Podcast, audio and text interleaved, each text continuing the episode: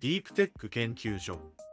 この番組はビジネスインサイダージャパンの科学好き記者の三村がディープテック系スタートアップについて深掘りする番組です。皆さんこんにちは。ビジネスインサイダージャパン副編集長の三村です。ディープテック研究所、今回で第26回目となりました。えー先週から引き続きまして、人工衛星に搭載する水エンジンを開発するペールブルーの浅川淳代表にお越しいただいています。よろしくお願いいたします。はい、よろしくお願いします。はい、ということで、まあ、先週はそのペールブルーが開発する水エンジンの水ってこんなにすごいんだぞみたいなお話をいろいろとお話伺ってきて、まあ、実際にソニー衛星にまあ搭載したお話だとかあとあの、まあ、何パターンか試していった中で実は試作の打ち上げのロケットが失敗してしまって、ね。はい。ちょっと実証がちょっと先延ばしになっているみたいなお話をいろいろと伺ってまいりましたが、えっと、後編ではですねこのまあビジネスサイドの方についていろいろとお伺いできればなと思っております。はいビジネスサイドのという話をしていきなりなんなんですけれども宇宙ベンチャーってまあ最近よく聞くようになったとはいえ、まあ言うてもまだまだ多分数が限られる世界かなと思っておりまして、あの浅川さんってもともと東京大学でそういう研究をされていてそのまま創業されてますほぼほぼそのままですね。はい。で結構そこってなかなかチャレンジングだなと思ったんですけれども研究をしていたしかも博士まで取られていはい。る立場からこう宇宙ベンチャーを立ち上げることになったのか創業の経緯みたいなものをお伺いしてもいいでしょうか？はい、もちろんです。私、あの東京大学で航空宇宙工学科で、えー研究宇宙の研究ずっとしてしてきたんですけれども、まあ、推進機自体、最初そこまであの全然詳しくなくてですね、本当に大学院に入ってから、まあ、推進機の世界に足を踏み入れましたね。もともと宇宙系をやりたいとは思ってそうですね、宇宙系はぼぼんやりとやりたいなって思ったんですけれども、それより先は特に細かいところまで知らずに、で、たまたま入れたのが小泉研究室というところになってまして、そこで推進機の研究を始めたのが最初になります。で、やってみると結構面白くてですね、どんどん沼にはまっていくような形になりまして、まあ研究も面白いなと思って、修士だけでは飽き足らず、まあ、博士課程にも行ってもう少しやりたいなと思ったのが、まあ、博士行った一つのきっかけではあります、ちなみにあの沼ポイントってどういうところにあるんですか？なんていうんですか、奥が深いというところと、2年ではとても学びきれないなというところと、あと、やっぱりこう研究していくと、まだまだこう足りてない、解明されてないところがあったりであったりとか、あとは、まあ、創業につながるんですけれども、推進機の基礎研究だけではなくてですね、え実際のこう人工衛星に載せる推進機を作って、で宇宙に動かすというよりこう実利用に近いようなプロジェクトも、まあ、運よく経験する機会に恵まれましてですね、まあ、その推進機の基礎研究と実利用、まあ、両方をこう経験できたというところが非常に面白くて、まあ、それも一つ沼ポイントではありましたね。はい、基礎研究と実利用ってこう素人からするとその推進機の研究してるんだからエンジン作って飛ばしてんじゃないのって思ってしまったんですけれどもちょっと全然違う世界って全然実は違うんですね。推進機研究だけやってると全く飛ばさない。あ飛ばさないんですか？地ど飛ばさないという上でできちゃうそうですね。であとは、エンジンの内部で起こっている物理現象を解明していく、うんまあ、そちらの方向にかなり力があ入りがちな印象は私的にはあるかなって思ってまして。前半の話で言うと水をプラズマ化させるとかまさにそこの現象を研究するみたいな、はい。で水あのプラズマが内部でどういう状態になってるのか、検査装置を入れてこう測っていくだったりとか、そこのシミュレーションをするとかですかね。ー電圧かけた時のじゃあ電極との反応はをやるわけですねそうですね。はい。であ、一方で実量においては正直ですね、中のプラズマがどんな状態か分かっていなくてもよくてですね、飛べばいい。はい、本当に安定した推進力が出せるんだったら、それは実用的な推進機になると。目。線が違います、はい、はあ大学院生の時にたまたまそういう両方を経験、まあ、あの基礎研究やるのはまあ当然として応用側も経験されたそうですね、そこは私の、まあ、指導教員だと小泉先生が、まあ、そこの重要性をすごく感じてらっしゃったと思ってまして、基礎研究だけやっててもダメで、実際の作る推進、使われる推進機を作るところを経験しないとダメだっていうところで、そういうプロジェクトを、まあ、引っ張ってきてくれてですねうん、まあ、それに学生をさ参加させてくれたってところがあります。ちなみにな何の衛星っていうことってか？あもちろんです、えっと、私経験したの全部経験したのはプロキオンと呼ばれるですね東京大学と JAXA が開発した小型の新宇宙探査機になりましてはやぶさ2と一緒に打ち上がったんですけれども。新宇宙探査ということは戻ってこないやつ、戻ってこないやつです、はい、あ遠くの宇宙深い宇宙で新宇宙探査って、はい、それはそれでまた小型の地球の周りを飛ばす衛星とは全く違うエンジンのポテンシャルを求められますよね。でそのエンジンの本当に最初の設計試作で宇宙に打ち上げるもののお組み立てだったりとかそれの試験さらには打ち上げと宇宙運用まで全て一通り経験させてもらったのがえ運用まで。そうですねはい。あそまあ、それはすごくラッキーだったんですけれども、じゃあそんな経験をしていざこう、まあ、博士取って研究者の道に行ってそこままそのままやろうとは思わなかっそうですあの研究してはすごく私楽しくてですね、うん。研究者はすごいいいなって思っていたんですけれども、まあ、このまま大学で推進機の研究者やったとしてもですね自分のこう研究成果は、まあ、推進機として世の中になかなか出ていかないんじゃないか、うん。まあ、使われる推進機が出ていかないんじゃないかなという。それこそうまくプロジェクトを引っ張ってその小泉先生のようにやらないとそうですね。まあ、でもそれをやるにしても数は多分限られる。おっしゃる通りです。はい。あってなった時に本当にその推進機の研究ずっとしていいんだっけとこれはじ疑問にちょっと思ったところが一つありますね。でそれと並行して、まあ、博士課程、まあ、授業とか非常に減るので、まあ、時間は少しできたりするんですけれども、その時間をうまく活かしてですねあの東京大学の中でアントレプレナー道場と呼ばれる、まあ、スタートアップとはベンチャーとは何ぞやをこう一から教えてくれるような授業がありまして、まあ、これをちょっと受けたっていうのが大きなきっかけの一つでもありますね。そこでじゃあ起業っていう道もありだなっていうだんだんその気持ちになってきました。で、あの先輩のおスタートアップの社長さんが来てくれてお話最初聞くところから始まってですね。で、ステップが進んでいくと、じゃあ実際にこう事業、ビジネスプラン、事業計画を作ってみようというところで、だんだんそっちの、そっちの沼にもはまり始めたというところがあります。いざ立ち上げようって決めたのが2019年とかそれぐらい割と覚悟が決まったタイミングが2017、18ぐらい、博士の途中ぐらいですかね。で、そのタイミングで、まあ、その他プロジェクトやり研究やったり、で一方でアントレプレナー道場行ったりしつつ、で自分のこう先だったりやりたいことを考えたときにですね、まあ、今ある、その時点で存在する会社に行ったとしても、まあ、推進機をしっかり社会実装していくことはうんなかなか難しいかなと思ってまして、まあ、そうなると自分でもうやるしかないだろうと。でたまたま研究室の同期だったり後輩だったり、まあ、先生もなんですけど同じような課題感を持っていたというところがありまして、まあ、ただその時まだ学生だったんですけれども、でとあるこうビジネスコンテストピッチコンテストで、たまたまこう審査員としていらっしゃった投資家さんがいらっしゃるんですけどもその投資家さんとちょっとご縁がありまして、でただいきなりこうすぐ製品が作れるレベルでもなく、で私もまだ学生だったので、まあ、そういった大学の研究シーズンをうまく生かす政府のこう予算がありますでそれにこう一緒に応募しませんかというところが一つ大きなきっかけです。で、いろいろ準備をさせてもらって、なんとか採択していただいてですね、そ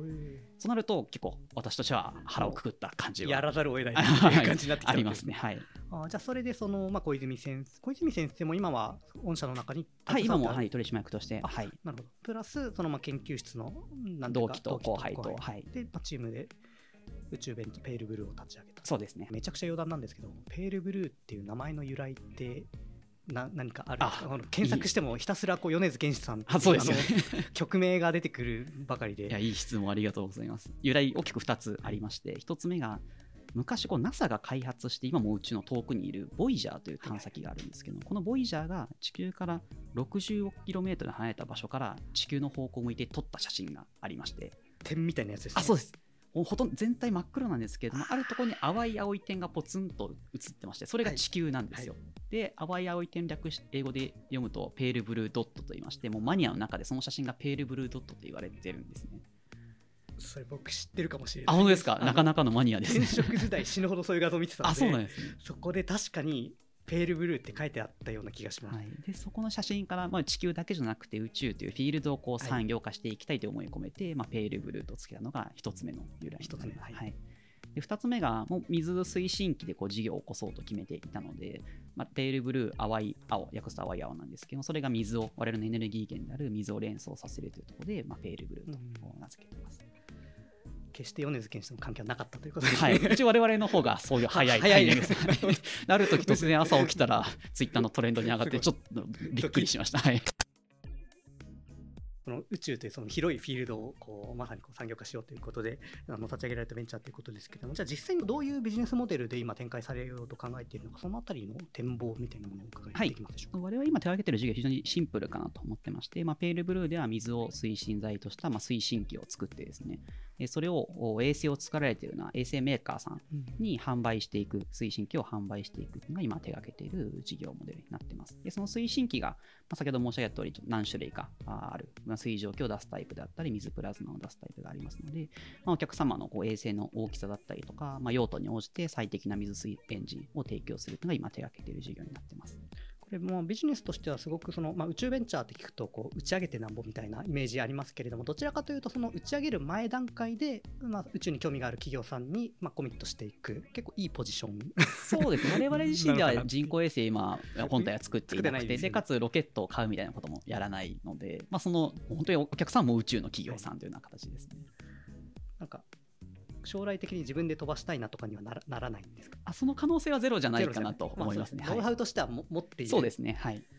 運用とかについてあの衛星の運用自体をやるとかっていうのももう全然かん現状ではないないってことそうですね、まあ、ただ推進機、エンジンを使ったところの運用っていうのは、もちろん我々最大限サポートはさせてもらってます。であのそエンジン自体、本当に使いやすいものには作っていますね。ユーザーさんも本当にオン、オフぐらいでもう使えるようなものには仕上げてはいるんですけれども、うん。それでもやっぱり使い慣れてないお客様いらっしゃいますので、そういったお客様には我々も運用の面でもサポートっていうん。あの提供させてもらってます。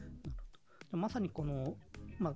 最近日本もそうですし、まあ、世界も先行してますけれどもその宇宙産業が盛り上がってくる中で衛星を飛ばしたい飛ばしたいっていう企業さんがこううちのありますよっていうのもそうそういうふうに提案してまさにそうです。ね全然相場感わからないんですけれどもそのエンジンを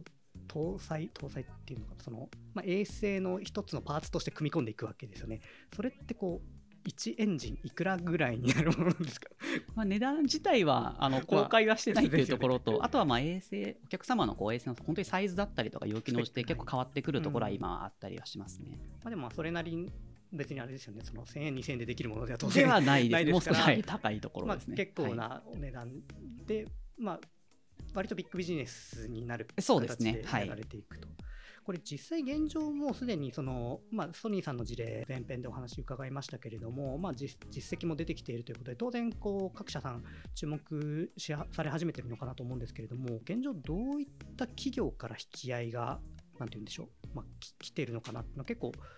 注目していてどういう業界からこの水エンジンに関心が持たれているのかっていうのとそのなぜ水に関心を持っているのかそのあたりでこうどういうふうに浅川さんとしては理解するはい、ここはまず我々よくお話しさせてもらっているのは、まあ、衛星コンステレーションというものをやろうとしている会社さんなんですけれども、このコンステレーション、まあ、何かと言いますと、本当に大量の小小型衛星、まあ、数十台だったり数百台、時にはまあ数千台とかの、まあ、衛星を宇宙に打ち上げてその、それらの衛星を使ってサービスを提供しようというのが、まあ、衛星コンステレーションになるんですけれども、まあ、これやろうとしているお客さんとよくお話はさせてもらったりしています。例えばあれですよねスターリンクみたいなものもそうですし日本国内だったらあの SAR 衛星合成レー海合成開口レーダーですね。開口レーダーですね、あの地球の周りを地球の周りというか同じ場所を常に観測できるように何個も衛星を飛ばして、そこの災害とかがあった時にちゃんとあの見れるようにするみたいな衛星事業者さんいらっしゃいますけどそういうたくさん数を必要とするようなサービスをやっている事業者さんはい、まさにそういったお客様が我々としても今お話一番させてもらっているところですね。興味をそういう方が興味を持つ理由っていうのはどどういう理由になってくるんでしょう？やはりこう大量の衛星を打ち上げるとなると、まあ、推進機自体も数が必要で、まあ、それに搭載する推進剤もそれなりに必要になってくるんですけれども、その時に、まあ、特に今市場にあるようなキセノンを使った推進機ですとどうしても推進剤の調達はい。のところで、まあ、苦しんでしまうう課題というのを実際にお客様からも聞いていたりします。まさにコスト面の優位性というかそうね。まあ、調達、入手のしやすさみたいなところが、まあ、クリティカルにそういうのを作ろうとしたときに課題になる。そうですね。で、コストももちろんなんですけど、やはり推進機になると工業製品として捉えていいと思ってまして、うんもうこの彼ら QCD ってよく言うんですけれども、クオリティとコストとデリバリータイム、納期ですね。まあこの3つのトータルバランスが非常に重要だと思っています。水エンジンにするとそこも結構そうですね。早く作れるということ。ですかはい。まあ、水なのでそんな毒性もなくというところで、まあ、部品だったりとか、まあ、組み立てもまあしやすいというところもありますし、もちろん推進剤自体の調達も非常にしやすいところはあるかなと思います。じゃあ今は国内外ともに需要がそうですね、はい、私も、まあ、先週もアメリカに行ってきたりしたんですけれども、国内だけじゃなくて、国外にも今、積極的にアプローチをしていってますね。海外の事業者さんからしてもやっぱり水を使うでしかもこういうそのペールウールみたいにその、まあ、技術的な特徴のある部分企業っていうのはやっぱり注目度は高い高いと言っていいかなと思いますね。はい。実装フェーズに入り始めているような企業、まあ、ディープテック企業ってよくこう開発から実装までにこの長く時間がかかる、あのスタートアップ企業みたいな言い方されますけれどもその中でもペールブルーって結構先に進んでいる企業なのかなと思うんですけれどもなんでかそれを反映してなのかこう直近の調達というかあの資金繰りみたいなものを見ていますとこのまあネドの支援事業だったりとか、あと SBIR ですね、はい、あの文科省でしたっけ？そうですね。出出資というんですか、文科省の宇宙産業系への補助みたいな補助金ですね、はい、大型の補助金の中でもフェーズ3なので、あの実装に向けた取り組みまで見越したものとしてこう採択されてたりするんですけれども、実際、そのじゃあ今すぐ実証あの実装のためのその量産化してくださいって言っても、まだそこはには達していないわけですよね。そうですね、はい、という意味でその、なんていうか、こういった大型の資金を得たことで、今後、そのどういうことを進めていくことになるんでしょうか？我々やりたいことは大きく2つあると思ってまして1つ目は、えー、よりこう、まあ、新しいタイプの水エンジンの研究開発製品化を進める方向が1つ。でもう1つがまさにおっしゃっていただいた推進機の、まあ、量産技術の確立。この2つが今後やっていきたいところになっていますで先ほどおっしゃっていただいた大型の政府補助金採択昨年していただいたんですけれども、はい、1つ目、そのネドさんの方はまさにその2つ目のポイントですね、あの量産技術の確立、はい、まあ、これのテーマで、えー、採択していただいて、今、事業に取り組んでいる形になっています。で、まあ、推進機に限らずなんですけども、宇宙機、宇宙関連の量産化ってなかなか世界でも成功している実例がなくてですね、一度こう宇宙に打ち上げてしまうと、修理ができない。はい、でその中で先ほど言った QCD ですね、クオリティコストのバランスが、クオリティコストデリバリータイム、このバランスがいいところを見つけられるかっていうところが非常にポイントになってきています。これ単純にもう1個作ったことがあるのであればそれをこうたくさん作ればいいっていうこの素人の浅はかな 考えがあるんですけれどもそういうわけにもいかない。なかなかそうはいかないところはありますね。これ量産化する上でのなんていうか難しさっていうのはその技術的に難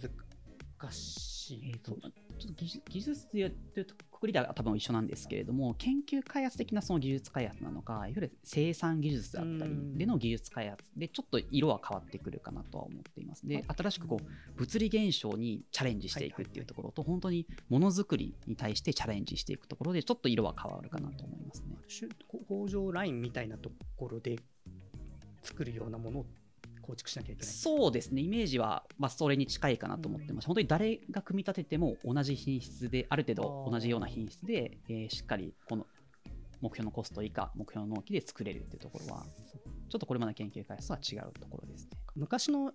衛星開発とかだと、それこそ一点物で作るケースが非常に多かったと思うんですけど、はい、その場合はこう全部手作りになったとしても、まあ、お金かけてもいいから一点物でいいのを作ってっていう世界観だったと思うんですが、すねはい、もうコンステレーション衛星とかになってくると、そんなことやってたら、とてもじゃないけれどもみたいな世界になってきてるわけですね。はい、少ないですけど、事業としてはなかなか成立しなくなってきます、ね、あらゆる多分工業もそうだと思うんですけども、大量生産するっていうフェーズになった時にあらゆるものが通ったその工業化の壁みたいなものを宇宙産業でも超えなければあまさにおっしゃる通りですね。はい、そこが事例ないんなかなかゼロとは言わないですけれども、なかなか世界的に多くはないかなと思ってます。どの会社も苦しんでいるところかなと思ってます。スペース X とかは、あれは量産化とは言いあそこが唯一あの規模で、はい、やれてる会社なんじゃないかなとは思ってますね。まあ、でも結構なんか人力なところもありそうな気配はそうですね。あの他の半導体とかと比べると数としては、はい、少ない。と思うそこもまた難しいポイントでどどうすれば一番付加価値を最大化できるかところがどこまでこうオートマティブにできるか。でもなんかここはでもやっぱり人が入らないとダメ。みたい。なラインを見つけること、そそもそもそこが結構大変っていうこともあるわけですね。これそういう意味ではそこにチャレンジするために最近生産拠点みたいなものを確か作られたみたいなニュースを拝見したと思うんですけども、でそのネドの事業でその量産技術確立に挑みつつ、まあ、将来見据えて、まあ、その生産技術開発の、まあ、拠点、えー、の構築に向けた動きっていうのも今させてもらってまして、うん、茨城県の、まあ、つくば市ですね、まあ、ここに生産技術の開発の拠点を今設けようとしております。うん、確か東京ケーキさんと一緒にやられてそうですね、その取り組みもさせてもらってまして、まさにそれがネドのその量産技術確立の補助事業の中でですね、うん、まあ、一緒にこう製品を作っていくところで、今、東京ケーキさんとパートナーシップを組ませてもらってます。うん、ちなみに東京ケーキさんって、あまりこう、私が日常的に取材する企業さんとして上がってこないので、あまり存じていないんですけどど、どういう部分でのコラボレーションがの道がありそうなんでしょうか、えっと、実はあの我々とパートナーシップを組ませてもらう前からですね宇宙機器の製造開発実績を持たれている会社さんでして。それは工工業なんていうかさ先ほどの話じゃないですけどもそういうラライン的な宇宙製品。えーとまあ、どこまでやられてるか私も全ては存じ上げてはないんですけれども、すでに我々お話しする前からですね、例えばそれそれこそ他の宇宙スタートアップさんだったりとか、まあ、他の宇宙企業さんと連携してですね、宇宙機器のまあ製造実績がすでにあるというところもありまして、まあ、そういったところもあって、ご縁もありまして、うん。今回まあ一緒にやらせてもじゃらってます。あそのノウハウを教えていただきながらそういう量産化のなんていうか道のりを探してそうですね、はい、一方で推進機のお知見は我々の方があのうん。持っているかなと思ってますね、そのお互いのこう強みを生かしながらというところですね。まあ、量産化を目指してそういう生産拠点をこう作られたということはある程度こうこれぐらいまでには量産化したいなみたいな ものが当然あると思うんですけれどそうですね。れってこう具体的なこうイメージ感とかって現状あるんでしょうか？なんか私の頭の中にはこうプランとしてははい。あるんですけれども、ただ現状ですね本当に今推進機のニーズが市場非常に高まってきていて、で一方でそれに対して供給が本当に追いついてない。我々だけでも今多分世の中世の中賄えなくてですね。今競合